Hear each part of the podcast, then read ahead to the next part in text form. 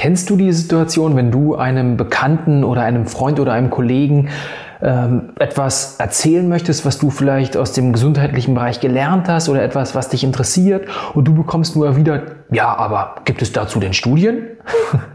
ich kenne die Situation nur zu gut und sie nervt mich aus drei Gründen. Erstens, weil es bei Studien immer darauf ankommt, wie wir sie interpretieren und viele Menschen die Studien eben nicht richtig interpretieren. Zweitens, weil viele Studien heutzutage auch fehlerhaft sind oder ihre Schwächen haben und man diese Schwächen eben kennen muss oder lesen können muss. Und drittens, weil die Studie auch immer nur so gut ist wie der Forscher, der die Studie durchgeführt hat, frei nach dem Motto, glaube nur Statistiken, die du selber gefälscht hast.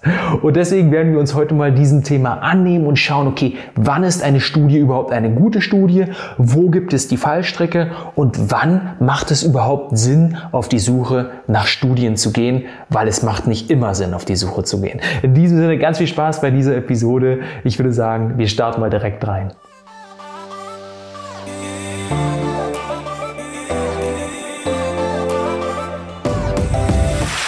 Herzlich willkommen zu dieser heutigen Episode, in der wir uns mal einem ganz speziellen und so, so wichtigen Thema annehmen wollen, das uns eben dabei hilft, Gesundheit noch besser zu verstehen und die uns zur Verfügung stehenden Informationen auch für uns zu nutzen, ohne dass sie uns verwirren oder vielleicht ja eher in die Irre führen, als dass sie uns helfen. Nämlich geht es heute um Studien. Ich bin Philipp Domsch, Gründer von Podium und beschäftige mich schon seit vielen, vielen Jahren ausführlich mit dem Thema, weil es mich eben so gewurmt hat, dass ich nicht selbst in der Lage bin, ähm, Studien zu lesen und eben die Grundlage von einem Gesundheitswissen zu verstehen. Wir werden uns heute zwei Beispiele angucken, auch mit einer großen Portion Humor, weil es soll ja auch nicht langweilig werden. Studien sind auch ein sehr komplexes und äh, eingestaubtes Thema. Darum soll es aber heute nicht gehen, sondern es wird lustig werden, wirst du sehen. Und die Beispiele sind wirklich coole, spannende Beispiele. Zum Beispiel eine Auseinandersetzung zwischen der Bild-Zeitung und dem führenden Corona-Experten Professor Dr. Drosten und ähm, noch eine andere Studie, die ein Reporter-Team sozusagen gefaked hat und feststellen konnte, dass trotzdem sie von allen großen Zeitungen abgedruckt wird. Für die Einführung äh, will ich aber etwas vorlesen aus einem Buch, das, glaube ich, das Gesundheitsbuch ist, was die längste Zeit überhaupt in den deutschen Bestseller-Charts gestanden hat, nämlich ich spreche von dem Ernährungskompass von Bas Kast, das du vielleicht auch kennst, ein Buch, für alle, die sich mit Gesundheit auseinandersetzen oder ein Buch, das sozusagen fast jeder, der sich mit Gesundheit auseinandersetzt, zumindest schon mal gehört hat oder sogar gelesen hat. In dem Kapitel, in dem es um Milch geht, stellt der Baskast auf eine sehr schöne und anschauliche Weise klar, warum man beim Thema Studien vorsichtig sein sollte und wirklich genau hinschauen sollte. Ich lese mal äh, zwei kleine Abschnitte vor. Er schreibt, Milch ist ein komplizierter Saft, die Befunde dazu sind widersprüchlich, zu einer sicheren Einschätzung zu gelangen ist schwierig. Falls Sie meine persönliche Kurzfassung vorweg hören wollen, ich war immer ein fleißiger Milchtrinker und bin es jetzt nicht mehr. Im ersten Moment mag das überraschen. Milch hat, trotz wachsender Skepsis in den letzten Jahren nach wie vor ein recht gutes Image. Mehr noch, wenn Sie einen Blick auf die Grafik, das ist eine Grafik, ähm, wo Ergebnisse einer großen Metastudie zusammengefasst wurden, äh, wenn man darauf einen Blick wirft, sieht man, dass die meisten Untersuchungen der vergangenen Jahrzehnte Milch als neutral einstufen. Vielleicht noch wichtig zu wissen zwischendurch, eine Metastudie fasst sozusagen die Ergebnisse von vielen, vielen hunderten Studien zusammen. Ja? Und dort kommt die Milch eben wirklich noch relativ neutral weg in dieser großen französischen Metastudie. Viele kommen sogar zu einem positiven Ergebnis. Nur ein kleiner Prozentsatz fällt ein negatives Urteil. Warum also hält sich meine Begeisterung in Grenzen, schreibt er. Weil es in diesem Fall überzeugende Gründe gibt, am positiven Image der Milch sowie auch an der Zuverlässigkeit der Metabilanz zu zweifeln. Ein erster Grund zur Skepsis ist, schreibt er, dass ein Großteil der Studien, die uns zur Verfügung stehen, um uns ein objektives Bild zum Thema Milch zu machen, von der Milchindustrie bezahlt wurden. Klar, die Studien müssen natürlich immer von irgendjemandem auch finanziert werden. Natürlich, es gibt Forscher, sagt er, die auch dann noch zu einem unabhängigen Urteil imstande sind, wenn ihre Arbeit von einem bestimmten Industriezweig mit ganz bestimmten Interessen finanziert wird. Vielleicht jedoch gelingt das nachweisbar nicht. Die New Yorker Ernährungsexpertin Marion Nestle hat dies an einer Stichprobe von 168 industrienahen Studien demonstriert. Von diesen 168 Untersuchungen kamen 156, das heißt also 93 Prozent, das ist nahe der 100 Prozent, praktisch zu einem Fazit, das ganz im Sinne des Sponsors war. Weitere Untersuchungen haben offenbart, sobald bei einer Studie ein Sponsor wie die Zucker- oder eben die Milchindustrie seine Finger im Spiel hat, erhöht sich die Chance eines günstigen Ergebnisses urplötzlich auf das vier- bis achtfache. Und das war mal eine kleine Einführung dazu, die nicht von mir kommt, sondern von jemand anderen, von jemand, der ja ein großes Renommee genießt mittlerweile, weil er eben so viele Bücher auch verkauft hat, weil so viele Bücher in den, in den äh, Bibliotheken im deutschsprachigen Raum stehen und er eben eine ähnliche Meinung hat wie ich. Und ich werde jetzt mal zeigen oder darstellen, wie meine Meinung eigentlich zu dem Thema aussieht und wie wir dafür sorgen können, äh, dass wir Studien ordentlich interpretieren und auch selbst selber mal entscheiden können, wann es überhaupt Sinn macht, auf die Suche nach einer Studie zu gehen und wann man vielleicht auch mal zu demjenigen sagt, der sagt, ja, aber gibt es eine Studie, ähm, dass man dann sagt, ja, du, ähm, warum soll ich denn nach einer Studie gucken? Ich kann dir auch so logisch erklären, warum dieses Thema wichtig ist und ich kann dir auch sagen, warum du dazu wahrscheinlich eine ziemlich widersprüchliche Studienbasis finden wirst. So, und nun wollen wir mal zum ersten Beispiel kommen. Zum ersten Beispiel, das zeigt, dass Studien an sich, aber vor allem wie die Studien publiziert werden und wie sie Gehör bekommen in den großen Magazinen, oft dazu führt, dass wir nicht das beste Wissen bekommen und eben immer kritisch auch mit diesen Informationen umgehen sollten. Vor einiger Zeit, mittlerweile vor einigen Jahren, ging eine Schlagzeile durch die großen Nachrichtenagenturen. Und ich will diese Schlagzeile mal vorlesen.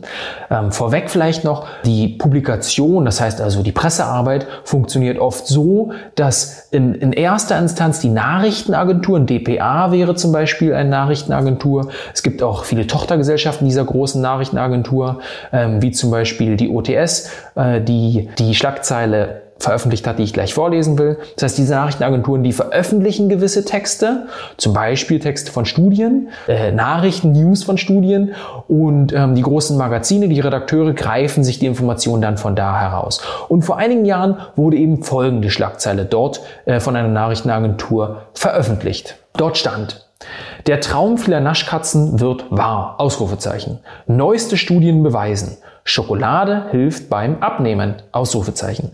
Der Fettabbau wird beschleunigt, der Jojo-Effekt minimiert und das psychische Wohlbefinden gestärkt. So. Das würde jetzt also bedeuten, dass wir alle viel, viel mehr Schokolade zu uns nehmen sollten. Dass Schokolade gesund ist und dass Milka uns dabei hilft abzunehmen. Dass das nicht wahr sein kann, das kann sich natürlich jeder vorstellen. Aber was passierte?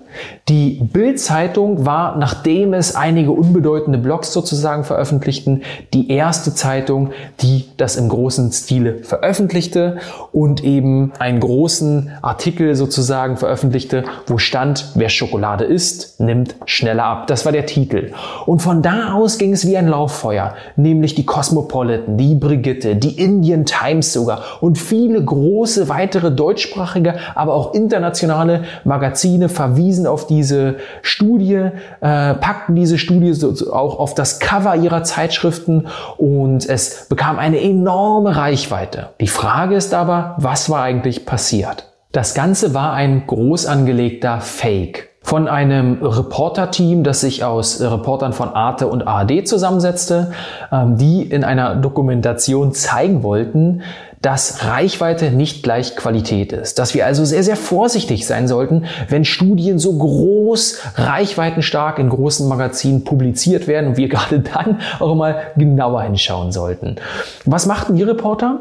Sie zogen sich weiße Kittel an, sie gründeten ein Institut, sie ähm, setzten eine Facebook-Seite auf und taten alles dafür, um einigermaßen seriös zu scheinen und führten dann ein Experiment durch. Zogen sich weiße Kittel an, holten Probanden in das Experiment Experiment mit rein und äh, teilten diese Probanden dann, das waren mal nebenbei erwähnt, ganz, ganz wenige Probanden nur in drei Gruppen ein.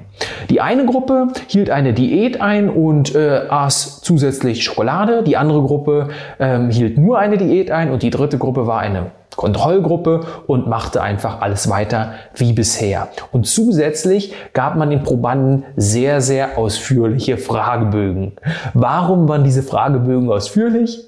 Naja, die Reporter sagten es so, wir brauchten so viel wie möglich Daten, die wir im Nachhinein dann uns so zurechtbiegen konnten, wie es für unsere These passte. Ähm, das heißt also, wenn man eine These hat, die schwer zu beweisen ist, dann braucht man zumindest ganz, ganz viele Daten, die man dann irgendwie zusammenpacken und interpretieren kann, um die These zu beweisen. Und hier ist es vielleicht interessant zu wissen, wie Studien überhaupt funktionieren. Es gibt ganz grob zwei Arten von Studien. Es gibt quantitative Studien, ähm, wo man am Ende eben Zahlen rausbekommt, die etwas aussagen sollen. Und es gibt qualitative Studien. Quantitative Studien unterscheiden sich zu qualitativen Studien dadurch, dass man eine These hat, die man belegen oder widerlegen möchte. Das heißt also, ähm, die These war, Schokolade hilft beim Abnehmen. Und jetzt geht es in der Wissenschaft eigentlich immer um Falsifikation, das heißt also um etwas zu widerlegen. Und so hat man probiert, diese Studie zu widerlegen, beziehungsweise eigentlich hat man probiert, diese Studie zu beweisen. Ja? Und in, der, in qualitativen Studien wäre es eher ähm, so, dass man in ein Themengebiet reingeht, wo man sich noch überhaupt nicht auskennt, wo es wenig wissenschaftliche Erkenntnisse gibt und erstmal qualitativ schaut, was passierte eigentlich und eben wirklich das Ganze zu beschreiben, eben qualitative, inhaltliche Daten zu generieren, zum Beispiel Beobachtungen, Gesprächsdaten und ähm, Erfahrungen aus bestimmten Bereichen, wie Menschen sich verhalten, wie Lebewesen sich verhalten, jetzt mal im im Bereich der Biologie, der Medizin. Ja? Zurück zu den quantitativen Studien. Es haben also die Wissenschaftler probiert, diese diese Studie auf Gedeih und Verderb ähm, so durchzuführen, dass die These belegt wird und haben dann auch sich selbst gewundert oder darüber nachgedacht, wie sie es so gestalten könnten, dass auch, dass die Menschen daran glauben. Und dazu gründeten sie selbst ein Institut, das war gar nicht so schwierig, weil dazu braucht es nicht so viel. Und sie kauften sozusagen den Platz in einem, in Anführungsstrichen, renommierten Journal. Das war kein deutsches Journal, das war auch kein ähm, amerikanisches Fachblatt, sondern ein Fachblatt aus einem, naja, osteuropäischen Land, das ähm, nicht gerade dafür bekannt ist, sehr, sehr viel Wissenschaft zu betreiben. Aber das half ihnen dabei, eben diese Seriosität nach draußen hin auszustrahlen. Zwar waren sie selber überrascht, dass das überhaupt funktionierte, dass man sich den Platz in einem Journal erkaufen kann, aber ihnen war klar, dass auch das noch nicht reichen würde, weil am Ende braucht es eine ganze Menge Marketing, um dann auch diese, diesen Boom nach draußen zu erzeugen, diese Reichweite zu erzeugen, diese Glaubwürdigkeit zu erzeugen. Und auch hier ähm, haben sie noch drei weitere Hebel in Gang gesetzt. Sie gründeten erstens eine Facebook-Seite, sie kauften sich Freunde für diese Facebook-Seite, ähm, und das geht heutzutage auch sehr, sehr einfach. Für relativ wenig Geld kann man sich da 1000, 10.000, 100.000 Freunde erkaufen.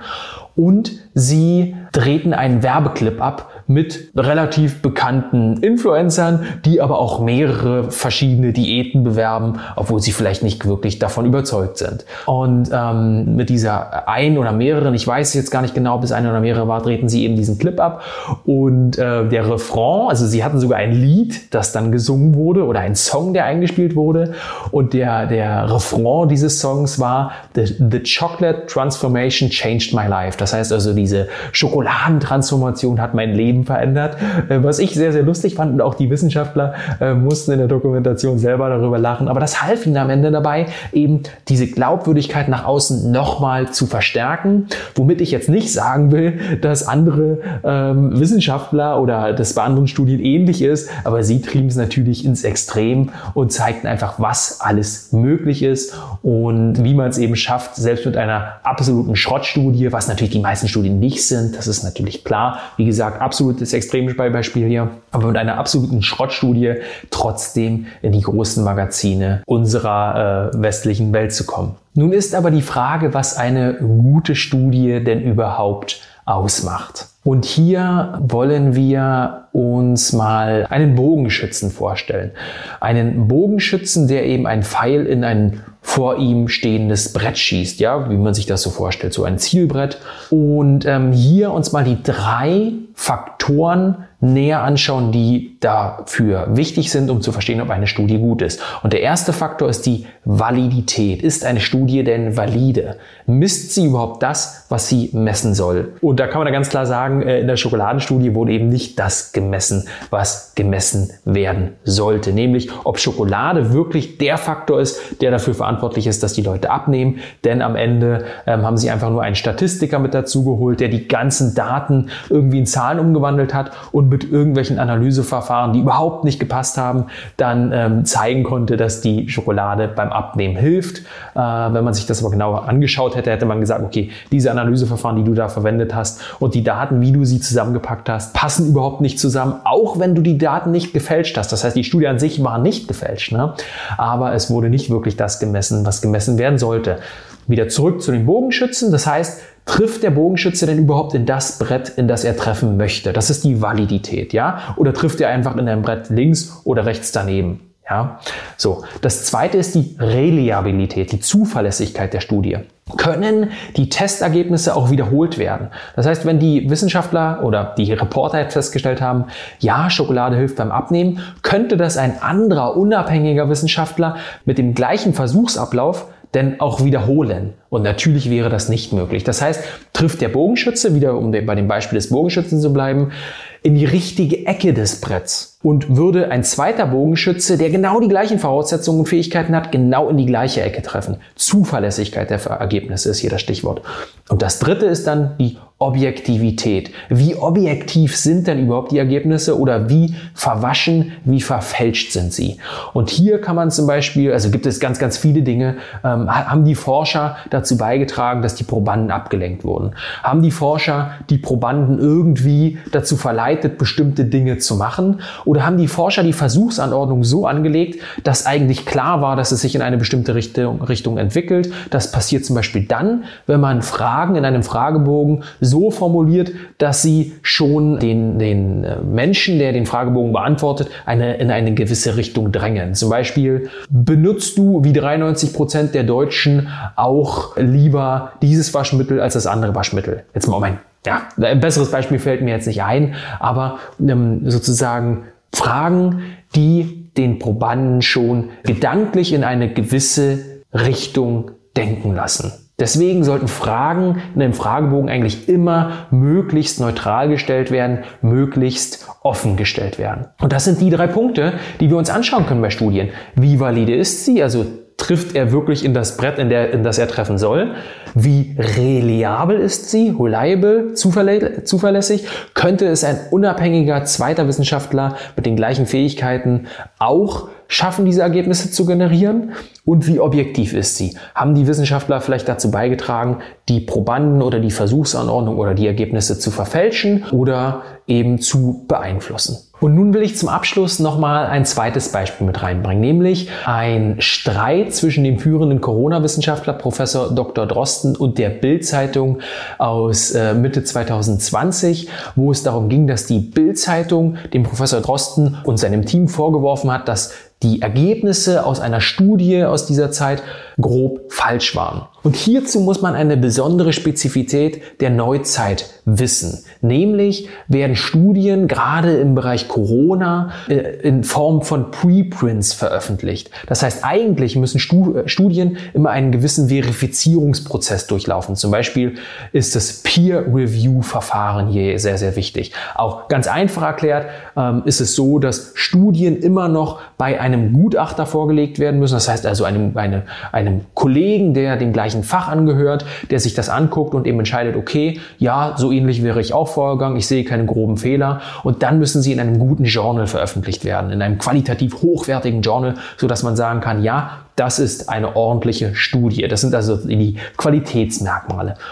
Heutzutage ist es aber so, dass wir ähm, zwei Dinge, dass zwei Dinge immer wichtiger werden. Erstens die Geschwindigkeit. Wir brauchen diese Ergebnisse möglichst schnell, weil wir ja auch schnell zum Beispiel neue Impfstoffe entwickeln müssen oder ähm, ähm wissen müssen, warum sich Corona jetzt zum Beispiel, um da bei dem ähm, Beispiel zu bleiben, so und so entwickelt, was wir machen können, worauf wir achten müssen. Das heißt, wir brauchen schnelle Ergebnisse und zweitens brauchen wir schnelle Feedback-Schleifen. Auch wenn wir noch nicht wissen oder die Wissenschaftler noch nicht wissen, ob das richtig und optimal einmal durchgeführt wurde, weil es eben noch nicht diesen Verifizierungsprozess durchlaufen ist, ähm, brauchen Sie davor schon schnelles Feedback, um nicht eben erst das Feedback zu bekommen, wenn es in dem Verifizierungsprozess ist, sozusagen. Ja? Und das ist ein, ein Verfahren dieses Preprints, also bevor es abgedruckt wird, Preprint, Vordruck, bevor es abgedruckt wird, schon festzustellen, ob die Studie gut ist und ähm, dort eben schnelles Feedback einholen zu können und schnelle Ergebnisse äh, publizieren zu können. Und das ist etwas, das in anderen Bereichen schon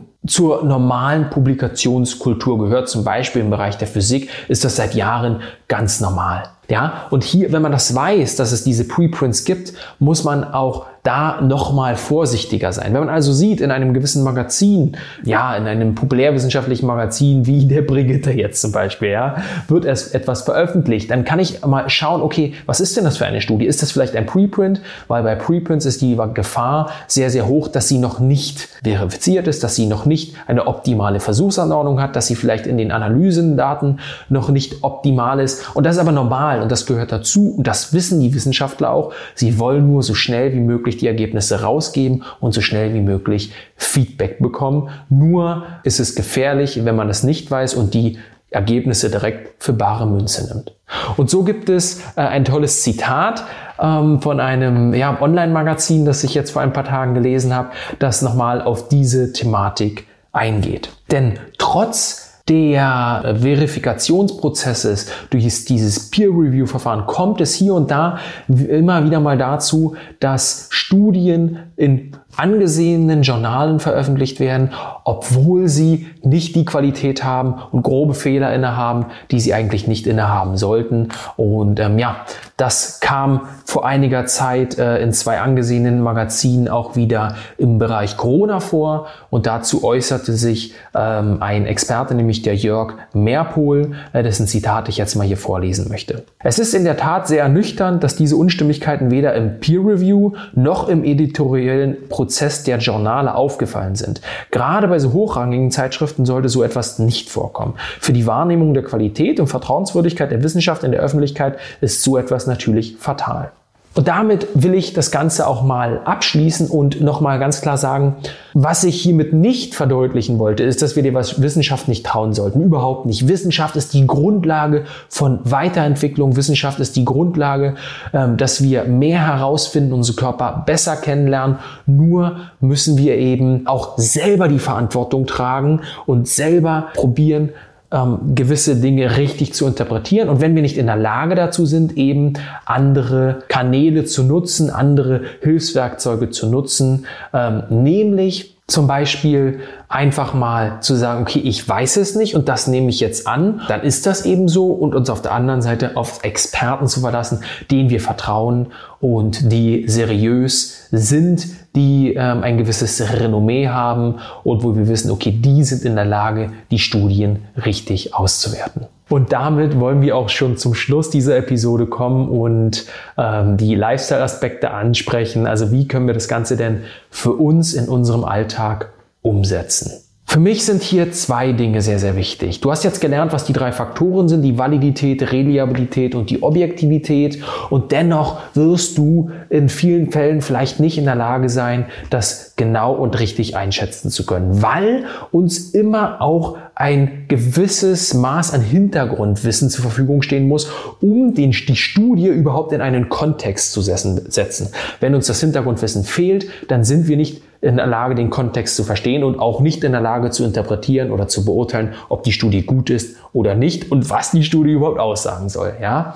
Und deswegen ähm, lege ich dir immer ans Herz, eben deinen Experten des Vertrauens zur Seite zu ziehen oder eben zu schauen, was ein Experte zu diesem Thema macht. Und hier sind wir mit Podium natürlich mit über 1000 Experten in unserem Netzwerk die größte Plattform für Gesundheit, wo du eigentlich zu allen Themen deine Antworten findest. Wir haben mit Podium Plus eben auch das größte Abo im deutschsprachigen Raum, wo du Videos zu allen Gesundheitsthemen findest, die auch alle in Kapitel runtergebrochen sind, wo du also in der Suche ganz einfach findest, ja, nach was du suchst und, und dann auch immer direkt an die jeweilige Stelle im Video springen kannst Und zusätzlich lege ich dir ans Herz, ähm, auch immer darüber nachzudenken. Und hier schließt sich der Kreis zum Anfang, zu dieser Milchthematik, ähm, wo der Bas Kast eben seine Erfahrungen und seine Überzeugungen zum Thema Studien dargelegt hat. Ähm, zusätzlich solltest du auch immer überlegen, wer Interesse an den Ergebnissen einer gewissen Studie haben könnte und wer sozusagen auch unbedingt eine gewisse These durchdrücken wollen würde. Weil Studien kosten viel Geld, sie müssen finanziert werden und werden deswegen natürlich auch oft von der Industrie finanziert, ähm, die ja Interesse an gewissen Ergebnissen hat. Aber natürlich ist es auch nicht immer so. Deswegen, was ich nicht erreichen wollte, ist jetzt ein ähm, Grundmisstrauen gegenüber Studien zu verursachen, sondern einfach offener zu werden und verantwortungsvoller mit diesen Ergebnissen umzugehen. Und deswegen will ich ähm, am Ende auch nochmal ein kleines Plädoyer von einem unserer Stammexperten, dem Dr. von Helden, mit auf den Weg geben der ähm, eben auch eine Meinung zu Studien hat und auch in den nächsten, nächsten ein, zwei Minuten nochmal schön darstellt, warum eben gewisse Industriezweige sehr interessiert daran sind, dass Ergebnisse nicht veröffentlicht werden